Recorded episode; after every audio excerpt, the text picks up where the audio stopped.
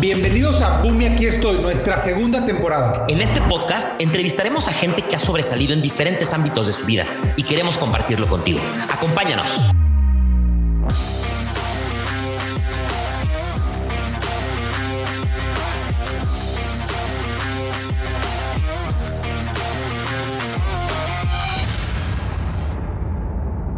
Amigos, bienvenidos a su podcast Boom y aquí estoy. Estoy con Octavio Díaz, socio y amigo de hace mucho tiempo. ¿Cómo estás, Tabito? Muy bien, amigo. ¿Tú qué tal? Contento y emocionado por, por ver qué nos va a enseñar Vale el día de hoy. De hecho, este es, el, este es el último episodio de la segunda temporada. Gracias a Dios. Ya la tercera temporada la arrancaremos el otro año y ya va a haber video. Pero antes de irnos con los comerciales, quiero presentarles a Vale. Eh, vale, platícanos quién eres. Ah, antes de empezar, perdón, porque siempre se me olvida decir el título del, episodio. El episodio es Tus finanzas, tu responsabilidad. Y decidimos poner este tema porque estamos en plena crisis financiera, recesión, inflación, todo es nota amarilla, ya sabes, todo es preocupación y creo que hablar de finanzas siempre es sano, siempre nos va a caer bien. Entonces tenemos aquí una experta. Vale, ¿cómo estás? Me encanta. Ay, muy contenta de estar aquí con ustedes, Checo y Tavo. Y pues bueno, les platico quién soy. Yo soy Vale Ibarrola y soy mentora de bienestar financiero para emprendedoras. ¿Por qué bienestar financiero? Pues justamente porque me enfoco en el todo, ¿no? No nada más en los números y en los Exceles, sino en cómo logras mejorar tu relación con el dinero para mejorar la administración de tu negocio. Eso es lo que hago yo. básicamente ayudas a que la gente no gaste lo pendejo, ¿no? Básicamente. Básicamente. Sí, que sepa por dónde, que sepa en qué sí qué le hace feliz y lo que no, eso sí lo eliminamos. Qué bueno, y a y a mí nos va a caer re bien porque no hemos gastado eh, pues listo, vamos a empezar. Eh, vale, ¿qué son? O sea, las finanzas personales pareciera que es como tendencia, moda. A mí me gusta hablar de finanzas personales, de hecho lo hago constantemente en redes y también te sigo y me gusta lo que pones. Eh, ¿Cómo definirías tú finanzas personales? Bueno, pues aquí como que para evitarme tecnicismos o cosas muy complicadas, yo diría que finanzas personales es el resultado, es un resultado de la administración o del manejo del uso que le damos a nuestro propio dinero, es decir, el dinero que entra versus el que sale y el que se queda, si es que se queda algo. Esas son nuestras finanzas personales. Y yo siempre digo que cuidar de tus finanzas personales es más que nada como un acto de amor propio, porque muchas veces nos olvidamos que va a haber una, una Valeria, un Sergio, un Octavio en el futuro que va a necesitar de el cuidado que le estamos dando el día de hoy al dinero. Entonces, eso es más que nada la definición que a mí me gusta darle y es justamente como querer a nuestro yo del futuro básicamente. Y para los que no sepan y ya se, vayan a casar o, estén a punto de casarse, acuérdense por bienes separados, no se les olvide. Pero aparte de eso, eh, una de las principales razones, no digo que la principal, pero en Estados Unidos de divorcio y de estrés es el tema de las finanzas. Así que pues va a caer re bien. David, ¿te quedó claro que son finanzas personales o no? Sí, y fíjate que se me ocurrió una pregunta justo ahora, porque esto me, me, pasa mucho cuando platico con amigos, familia, X círculos sociales, y mucha gente lo primero que me dice es no me alcanza. Pero digo, yo no soy experto en finanzas ni mucho menos, ¿eh? pero sí veo cómo viven muchas personas y a veces veo que gente que gana menos dinero vive mejor o lo administra mejor, ahorita nos dirás, pero ¿qué piensas de la típica frase no ahorro porque no me alcanza o no invierto porque no me alcanza? No, eso justamente es más que nada un desconocimiento de realmente cuánto genero, porque eh, ya lo hablaremos más adelante, pero justo el principal error que cometemos al administrar nuestras finanzas personales es gastar más de lo que ganas. ¿Y qué pasa? Que muchas veces ni si hay personas que no saben realmente ni siquiera cuánto ganan y por lo tanto pues gastan lo que se ocurre y otras que a pesar de que tienen un sueldo claro, que saben cuánto ganan, eh, hacen uso de tarjetas de crédito o de medios de crédito que pues parece que hay más dinero del que en realidad hay. Entonces justo ese no me alcanza, eh, requiere de una nivelación, o sea, las finanzas personales se nivelan y le damos su lugar a todas las obligaciones mensuales, pero también le damos su lugar a los gustitos. Hay que encontrar un nivel, porque si todo es obligaciones, vienen estas... Eh, pues estos, estos periodos de no, ya me lo merezco, lo necesito, para eso trabajo y por eso vivimos endeudados, ¿no? Típico. ¿Por qué? Porque no hay un balance. Entonces siempre debe haber un balance entre las obligaciones y las cosas que mes a mes tengo que cubrir forzosamente y los gustitos que me puedo dar. Y esos gustitos pues tienen que ser realmente gustitos que me llenen, que me hagan feliz. Y no porque ah pues porque todos los amigos lo están haciendo o porque se me ocurrió la promoción está y pues ni lo necesito y no, y en un país como México que, que vivimos de estatus y de marcas y de todo eso. No digo que todos, pero, pero creo que muchas veces te come tu círculo social si es que perteneces o quieres pertenecer a uno más bien al que no perteneces. Y muchas veces eso hace que te empieces a endeudar y vives en un lugar más caro del que puedes, traes un mejor coche, compras cosas de marca, cuando en realidad pues, no tienes ningún fondo de cosas muy básicas, ¿no? Sí, claro, las apariencias. Y eso va específicamente ligado a un comportamiento financiero. Digo, finanzas personales es como todo un mundo, pero justamente dentro de finanzas personales todos traemos algún patrón o alguna personalidad financiera que nos marca, ¿no? Habrá los que son súper ahorradores, pero a un límite extremo y habrá los que son súper gastadores. Y esa parte de, de vivir de apariencias y todo esto también va sobre un comportamiento bien marcado. Entonces, finanzas personales también requiere conocernos, ¿no? Autoconocernos, ver qué realmente me mueve a mí, por qué, cuál es el impulso que me lleva a tomar una decisión de compra. Eso es lo más importante. Bien. El impulso, yo todo lo que veo me lo quiero comprar, pero me controlo. eh, bueno, platícanos ahora si en tu experiencia, ¿vale? ¿Qué tan sanas consideras que son las finanzas personales de los mexicanos? O sea, si los tuvieras que poner del 1 al 5, siendo el 5 el mayor, ¿en cuál número lo pondrías y por qué? Como país. Ok, mira, como país, y yo creo que no tanto como país, sino como región, porque toda Latinoamérica tenemos muy marcada esta, esta falta de educación financiera. Yo nos pondría como entre un 2 y un 3 tal vez. Ay, güey. Y gran parte de esto no es nuestra culpa, no es como de decisión, claro, no es, de, no es porque los mexicanos seamos así o porque los latinos somos así, sino evidentemente porque hay una falta de cultura a nivel eh, educación justamente de finanzas personales. No se nos enseña en la escuela cómo empiezas a administrar el domingo, nunca, ni siquiera yo que estudié una carrera administrativa, en la carrera ni en la maestría en finanzas me enseñaron a así administras tu dinero. Eso es algo como que se, eh, se asume que pues la vida te va a enseñar a administrar y eso no pasa, ¿no? Entonces esta falta de educación financiera es la que nos lleva a tener también tantos problemas como cultura latina, digamos, y también el acceso a productos financieros y hacerlo más sencillo, el poder invertir de manera eh, fácil y todo esto, es algo que se ha dado en los últimos años y que actualmente ya hay muchas opciones, pero que tampoco se comunica, que muchas personas no saben y que se sigue todo como llevando al sistema bancario, a que los bancos son los que hacen todo. Y pues obviamente el miedo de que tenemos como cultura que quiebre un banco, a que pase algo malo en la economía, pues nos hace justamente no querer voltear a ver esa parte y mejor el dinero abajo del colchón, si es que está y si no, pues mejor me gasto porque no sé si voy a llegar a viejo, ¿no? No, y luego, o sea, es un tema que, que, se debería de hablar en la mesa con los papás, cuando comemos, en la sala, en los eventos, o sea, parece un tabú el tema del dinero. Y otra cosa es que yo me acuerdo, o sea, me pongo a pensar, o sea, a mí me gustan las finanzas porque me, porque me metí a ese mundo, pero porque yo lo busqué. O sea, yo no recuerdo en mi escuela, no me acuerdo en Morelia, que donde conocí a Vale, que, que, que, nos dieron una clase de finanzas personales. No, hombre, veíamos. Sí, no, jamás. Álgebra, este, Estadística y matemáticas financieras, pero. Que no usamos, ¿no? De hecho, no, yo no las uso. Eh, Fíjate que escuché, perdón, una frase que ahorita que Vale dijo banco, me pareció genial. A ver qué piensa Vale con esta frase, que creo que te la mandé, Sergio. Pero decía, según Forbes, ¿eh? era una frase de Forbes, decía, definición de un banco. Un banco es una institución que te presta dinero siempre y cuando compruebes que no lo necesitas.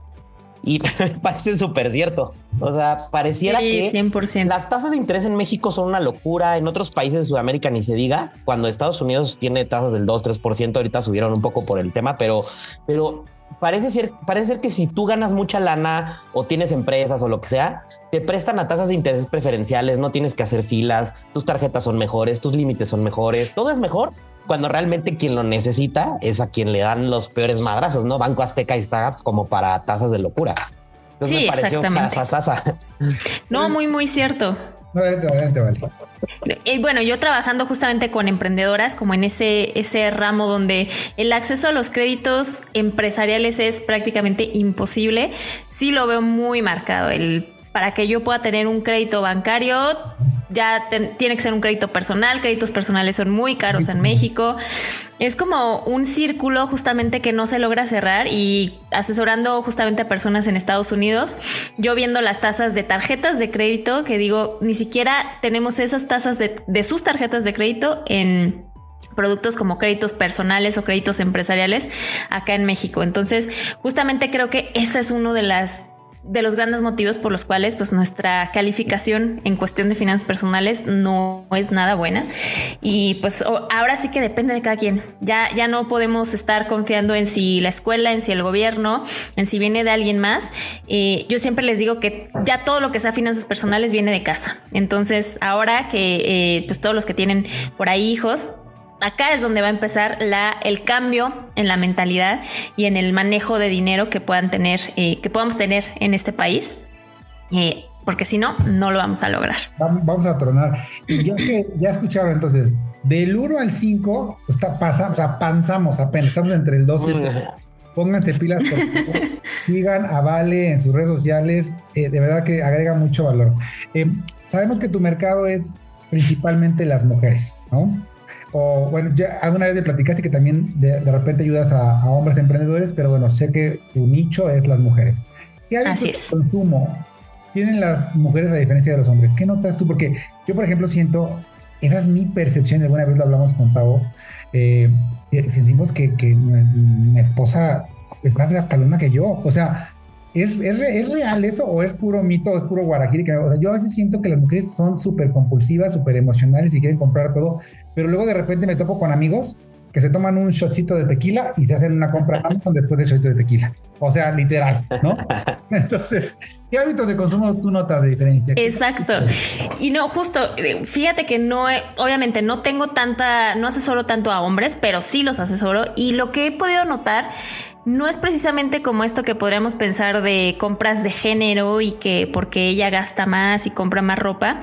Obviamente están, o sea, sí está marcado, las mujeres eh, compran cuestiones de, belleza, cosas que no hacen los hombres, pero los hombres también se dan sus gustitos, o sea, eso los tengo clarísimos y se dan justamente en, eh, en ropa también. O sea, creo que las personas que he visto que gastan más en ropa no ha sido mujer, ha sido un hombre.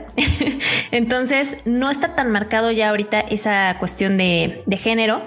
En lo que sí he visto más marcada la inversión de mujeres es en gastos de capacitación. Creo que eso sí he visto que invierten más en capacitación, cursos, eh, incluso en crecimiento personal, desde terapia psicológica hasta crecimiento espiritual, desarrollo, etcétera. Esas cosas sí las veo constantemente marcadas en todas mis clientas.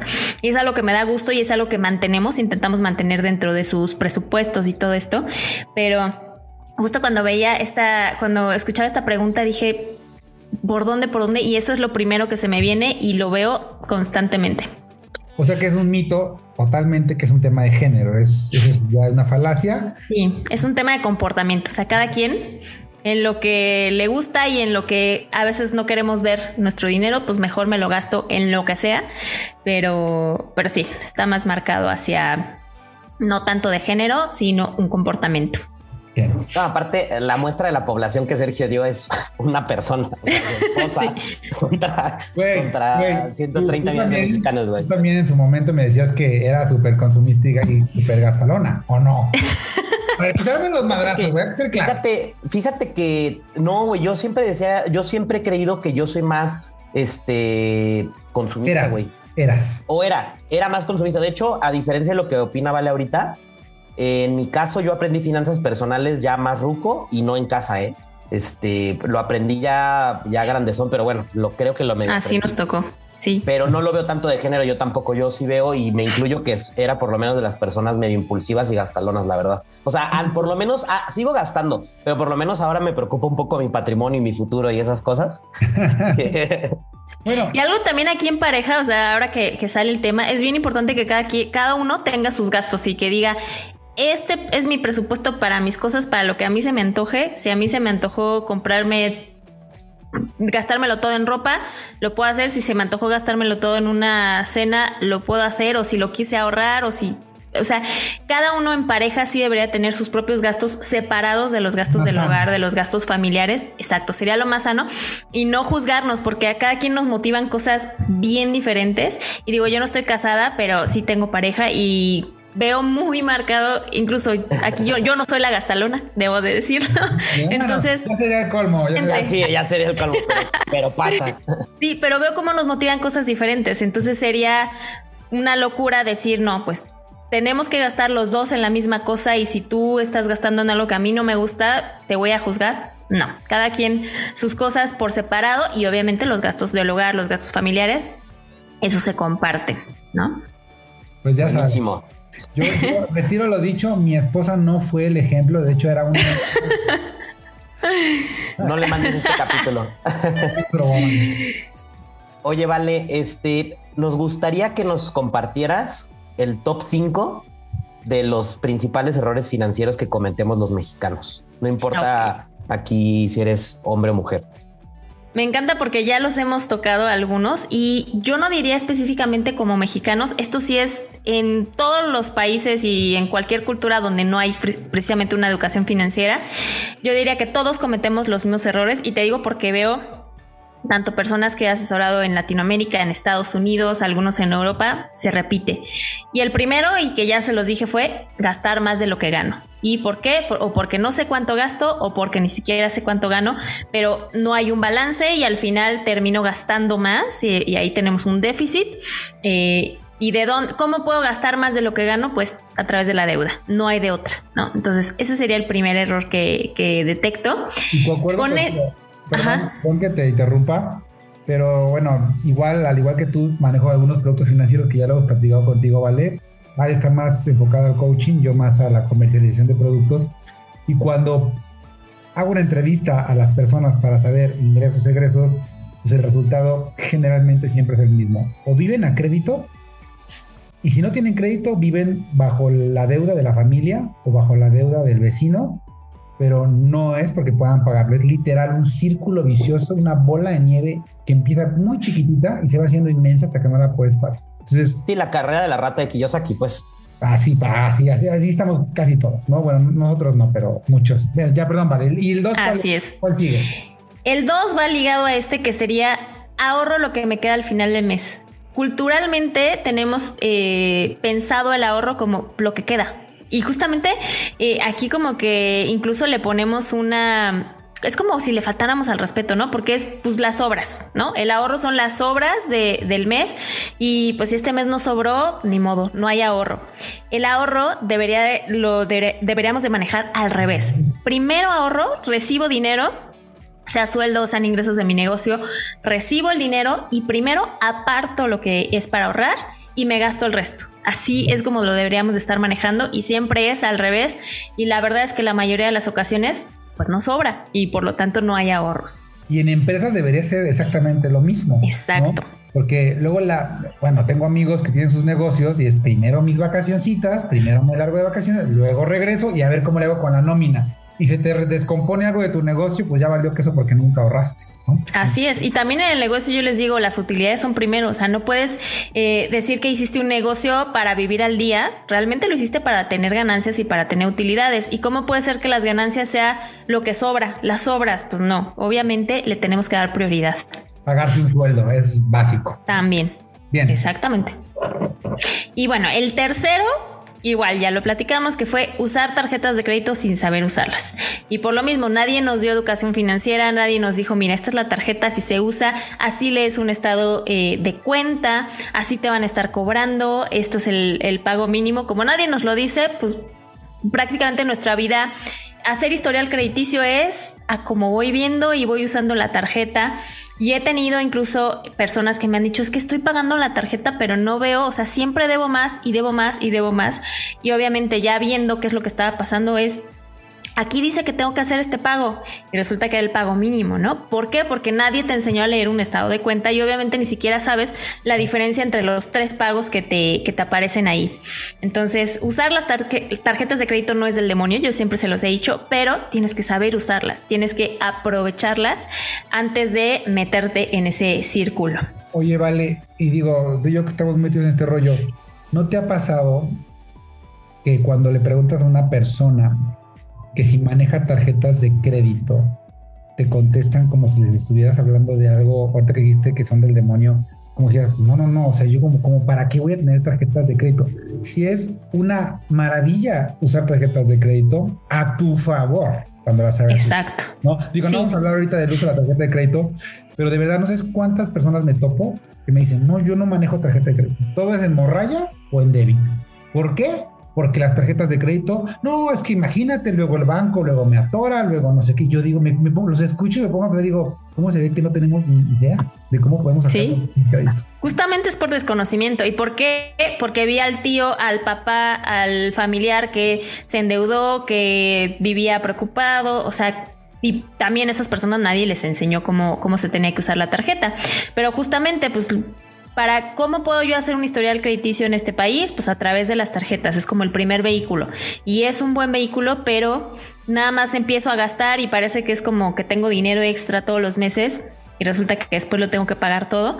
Y justamente ahí es donde he visto uno de los principales errores. Y de hecho, aquí también se los comparto. Por esta razón fue que yo empecé a aprender de finanzas personales, porque ni en una maestría ni en ningún lado te enseñan, ah, mira, ven, vamos a leer tu estado de cuenta. Nadie te lo dice. Y tampoco te dicen, mira, así aprovechas, así aprovechas las tarjetas. Tal vez en contabilidad podrías medio aprender, pero creo que no, es que te enseñan temas contables de empresas o de... Nada más de registrar la entrada y la salida y cómo se ve, pero... Tienes razón, ¿eh? Ahora que lo dices, sí es cierto, o sea, no hay nadie que... O sea, parece obvio, porque bueno, pues ya a nuestra edad, digo, estamos chavos todavía, pero a nuestra edad, ¿cómo fuera que no supiéramos de, tarjetas de crédito, no?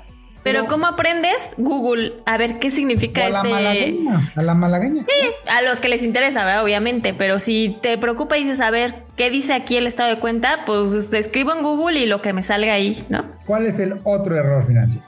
El otro, yo creo que te va a gustar mucho a ti, Sergio, es no preocuparse por el retiro. Esto incluso he visto, hay estudios en donde parece cuando se les pregunta a las personas sobre su yo del futuro, esa persona que se va a retirar, eh, pareciera como si fuera un extraño. Es alguien que no conozco, es alguien que quién sabe en dónde esté. Falta y mucho. también Sí, falta mucho. Y muchas personas me dicen, ah, pues quién sabe si llegue. ¿Y qué tal si no llego? ¿Para qué empiezo a ahorrar desde ahorita?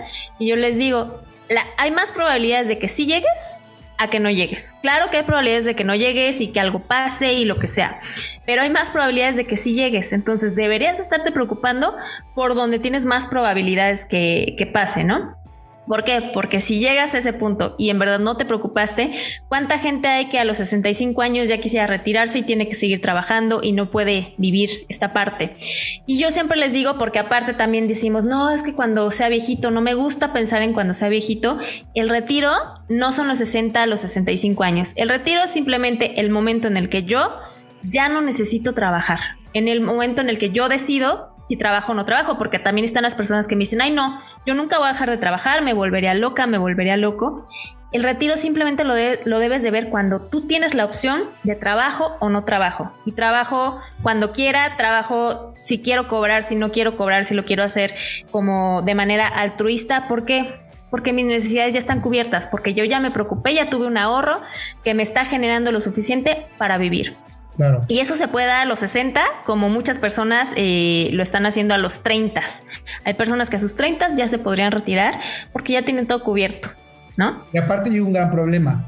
Eh, digo, Tabito ya tiene su plan de retiro. Tabito, gracias por confiar en, ah, Muy bien. En 11. En 11. pero, o sí, Tavo tiene un chorro de planes con nosotros, pero gracias, te, quiero mucho por ser un buen cliente. un tema muy, muy, importante que a lo mejor vale, ya lo has tocado o, no con tus, con tus, en tus cursos que das, es la gente piensa que cuando llega a los 65, dices, bueno, ya llegué a mi retiro y, y luego qué? Bueno, si tú sabes cuándo te vas a morir, está toda madre, porque si tú sabes que te vas a morir a los 70, pues llego a los 65 y planeo mi vida para cinco años. El, el gran pedote, el gran problema que tenemos en el retiro, cuando tú llegas a los 60, 65, que aparte ya nadie te quiere contratar, ¿sí? Es que no sabes cuántos años vas a vivir.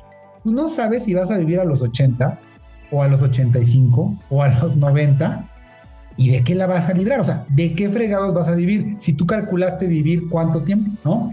Súmale que nuestra generación, bueno, si nuestra generación ya no alcanzó eh, retiros dignos. No, ya no. Asegurados no.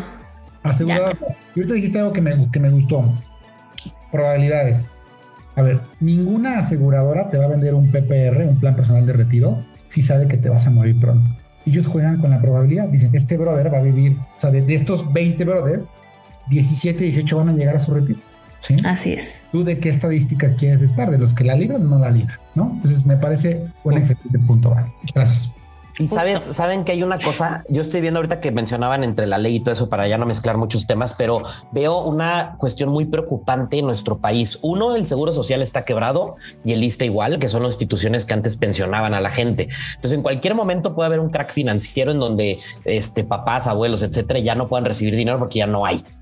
Luego seguimos nosotros, si lo quieres ver como generaciones X y luego millennials, en donde ya justamente por la ley del 97 para acá ya no cotizamos, bueno, cotizamos mucho menos y este la realidad es que de eso que cotizas o cotizamos es mucho menor. Si eres independiente, ya no tienes nada de eso. Y súmale que hay muchos casos en donde no protegen su patrimonio. A lo mejor es un cuate, Sergio tiene 100 millones en el banco, pero no tiene gastos médicos mayores, su carro es de lujo y no está asegurado, comete ciertos errores financieros bien básicos, creo yo, vale, nos puede decir mejor, pero aunque tengas un chorro de en el banco, te da una enfermedad grave y te vas a chutar el dinero, propiedades y todo lo que tengas ahí.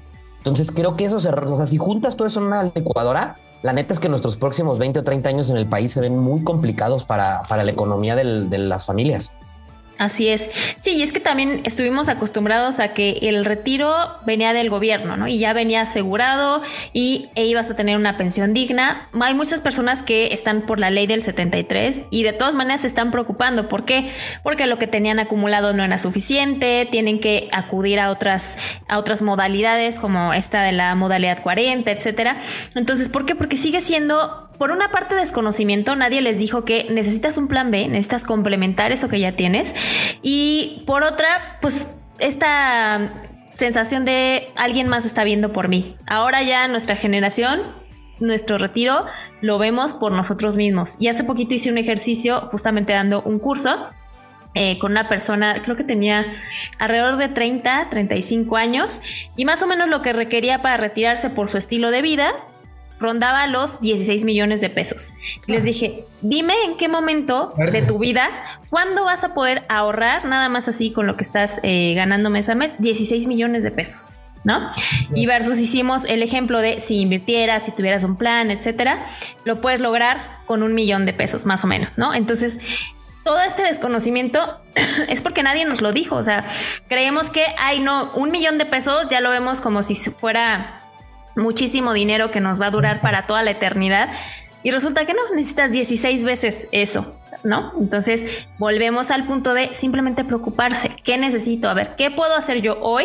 Nadie estamos tarde. Eso también se, lo, se los quiero decir y es bien importante. Nunca es tarde. El punto es hoy que me estoy dando cuenta y que estoy escuchando este podcast y ya como que se prendió una alarma, tomo acción y hago algo. Súper, súper. Y el error Number five, ¿cuál es, Val? Y el último error, también platicamos algo de esto eh, hace unos momentos, que fue pensar que el dinero es malo y evito hablar de él. Entonces, justamente nuestra cultura es en la mesa, no, nunca le vayas a andar preguntando a tu papá que cuánto gana y que y entre esposos no se sabe cuánto generan de dinero, cuánto gastan. Entonces siempre está como satanizado y por lo tanto, ¿cómo vamos a poder aprender y cómo los niños van a querer preguntar y aprender a manejar el dinero si está mal hablar de eso, si está mal preguntar, oye, ¿cómo hago esto? Eh, ¿Cuánto ganas? ¿Qué, ¿Qué, haces con tu dinero? Incluso entre amigos, entre amigas, eh, siempre así como que, ay, no, ¿cómo, ¿cómo quieres saber cuánto gano? Eso no se pregunta. Entonces, justamente yo se los digo, tenemos que quitarle esa ese, ese mote o esa eh, satanización incluso que le damos al dinero de que de eso no se habla, que es de mala educación, incluso es de mala educación hablar de dinero, debería de ser de muy buena educación, porque justamente eso es lo que queremos, tener una buena educación sobre dinero. ¿Qué hacen los ricos? Hablan de dinero todo el tiempo, de negocios todo el tiempo, tienen amigos que hablan de negocios, que hablan de dinero. O sea, yo no, yo no digo que, que, que, pensemos como un tema de avaricia, ¿no? De decir, dinero, dinero, my precious, ya sabes, no, sí. por ese lado, pero sí es un hecho que el dinero facilita las cosas en todos los sentidos. En viajar, en gustitos, en, en, invertir en conocimiento, en, no sé, en, en el número de cosas. O sea, uno de los principales impedimentos de los emprendedores muchas veces es que no siquiera tienen el dinero para hacerlo. Entonces, imagínate si realmente nos preocupáramos desde chavitos, desde, desde la, de la educación en casa. Mis hijos tienen sus marranitos aquí para que ahorren dinero, más o menos ya entienden, y bien chiquitos. Y yo, y yo me preocupo y digo, ojalá, de verdad quiero que mis hijos cuando tengan 18 o 20 años, el coco esté mucho más avanzado de lo que yo me doy cuenta ahorita. Yo hablo con jóvenes de 18 años que no tienen ni idea, no saben ni siquiera que no es más antes, bueno, decías, o el gobierno me da para mi retiro o me ayuda, o están mis hijos. Pues ahorita está peor, cabrón, porque no quieren tener ni siquiera hijos. sí, así es. y, y a final de cuentas es como que, a ver, ¿cómo vas a aprender si no puedes preguntar. Bien dicen que preguntando se llega a Roma, ¿no? Entonces, si no está abierto el tema en casa hablar de dinero, y esto también se los quiero comentar aquí, aprendemos de dinero de los 0 a los 7 años. La manera en la que hoy administras tus finanzas, lo aprendiste en tu casa de los 0 a los 7 años. Entonces, si en ese periodo de tiempo todo el mundo te dijo no se habla de dinero, el dinero es malo, el dinero es sucio, ¿cómo vas a querer hoy, a los treinta y tantos años, poder administrar bien el dinero y administrar bien tu negocio? Obviamente no. Si no hay las bases, está en chino. Pero bueno, Así es. vale, nunca es tarde. Bueno, a menos que tengas 89 años, pues ya, ya, no, ya, no hay manera.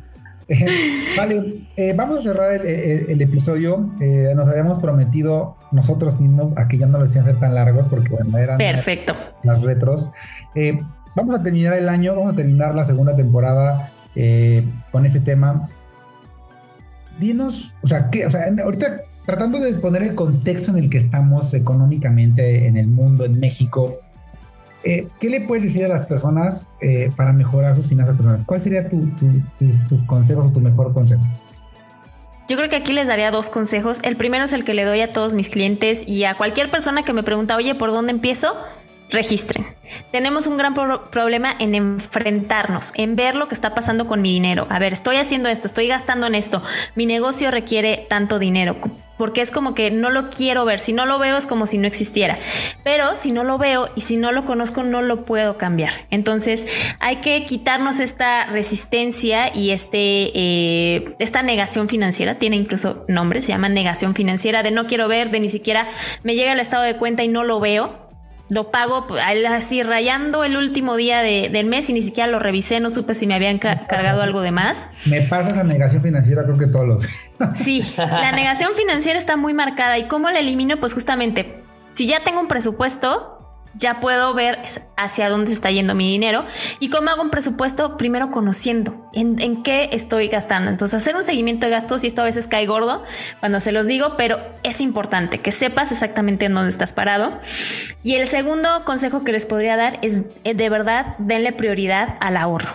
Es bien importante que todos tengamos ahorros y que esos ahorros tengan un objetivo, que sepamos, este es mi ahorro para cualquier emergencia de la casa, este es mi ahorro para eh, irme de viaje eh, el próximo año y este es mi ahorro para el retiro, que todo tenga como su etiqueta, pero que nos acostumbremos a que el ahorro va primero y que es una prioridad. Ese, el ahorro es la mejor forma para evitar vivir con deudas. Total, eso estoy totalmente de acuerdo. En resumen, edúquense, cómprense un libro de 250 pesos o hablen con Vale o sigan a Vale o hagan lo que quieran, síganme a mí que de repente pongo para que aprendan algo. Es que eh, definitivamente, definitivamente creo que, y hace rato mencionaron algo súper importante, en serio, no puede ser que yo también estudié administración, administración de empresas y te enseñan a administrar una empresa teóricamente y con eso tú deberías de medio entender. Y hay gente que conozco que es muy buena administrando empresas, pero en su casa es un caos, ¿eh? O sea, creo que realmente, literalmente debería de haber materias y lo hemos platicado Sergio y yo porque traemos por ahí un proyecto que a lo mejor algún día se nos hace como parte de... Ah, qué padre. Sí, sí, sí, Tenemos ganas de hacer algo como de un poco de labor social y, y cuestiones ahí, pero desde que la gente es mucho, o sea, desde que son niños, niñas, poder darles muchas, muchas herramientas que no te dan en la escuela. No nada más finanzas personales, sino habilidades comerciales, cosas que cuando te enfrentas realmente al mundo te das cuenta que no sabes de otra cosa más que a lo mejor emplearte. Manejo de emociones, bueno, ni se diga. O sea, hay un mundo de, de como de materias que pudieran darles a los niños en primaria, secundaria, prepa, y creo que incluso serviría como orientación vocacional para que sepas qué carrera elegir, porque la verdad, elegimos una carrera que luego ni nos terminamos dedicando a eso. Por el papá, el tío. Sí, sí, sí. Así es, en un momento de la vida donde no sabes ni qué quieres, pero ya tienes que decidir qué va a ser el resto de tu vida, ¿no? Y justo, sí, o sea, todas estas son, yo les llamo que son como habilidades de vida que nunca nos las enseñaron. Y como nuestros papás tampoco se las enseñaron, pues dónde íbamos a aprender, justamente nos tocó a la mala, ¿no? Sí, nos tocó a la mala. En la calle. sí. Pues, te agradecemos mucho. Antes de terminar, este, queremos hacer una dinámica contigo. David, ¿tú me ayudas o qué? Sí, seguro. Ah. Ahí te va, vale. Es bien sencillo. Te vamos a dar una lista de palabras. Ajá. Lo primero que se te venga a la mente, contestas con otra palabra. ¿Sale? Ok. O, con una, o puede ser una frase corta, con una idea corta o con otra palabra. ¿Va? la idea es lo primero que escuches, lo primero que escuches cuando se te venga a la mente, pum, ahí le das, ¿va? Va, que va. ¿Estás listas? Sí. no, pero bueno. Es todo de lo tuyo, no te preocupes, no va a venir una palabra rara. Va, empieza. Dinero. Libertad. Ahorro. Futuro. Inversiones. Preparación. El buen fin. Ay. Gastaba lo pendejo. Oportunidades y riesgos. Ok. Aguinaldo. Invertirlo. Seguros. Mm. Ay, se me viene todo un mundo, pero justo preparación y tuyo del futuro. Bien. Crédito. aprender. Ok. Fondo de emergencia. Evitar las deudas. Viajes. Gasto sin culpa. Eh, eso no hablamos, de eso no hablamos, justo. y, Tabito, que ha viajado como bueno, como Pedro por su casa. y por último, vale, marcas de lujo. Uy, Inversión o gasto muy peligroso. Ok. Para la oreja, Sergio. AMLO. eso no, es de finanzas. no, no, no. Oye, pues estuvo chida las respuestas, ¿eh? me gustaron, vale, me gustó. me pusieron a pensar aquí, ¿eh? pues si eres la experta, tenías que darnos las respuestas y lo hiciste súper bien, lo contestaste muy bien. Muchas gracias. Sí. Y aprovecho lo de los gastos sin culpa, nada más rapidísimo para decírselos.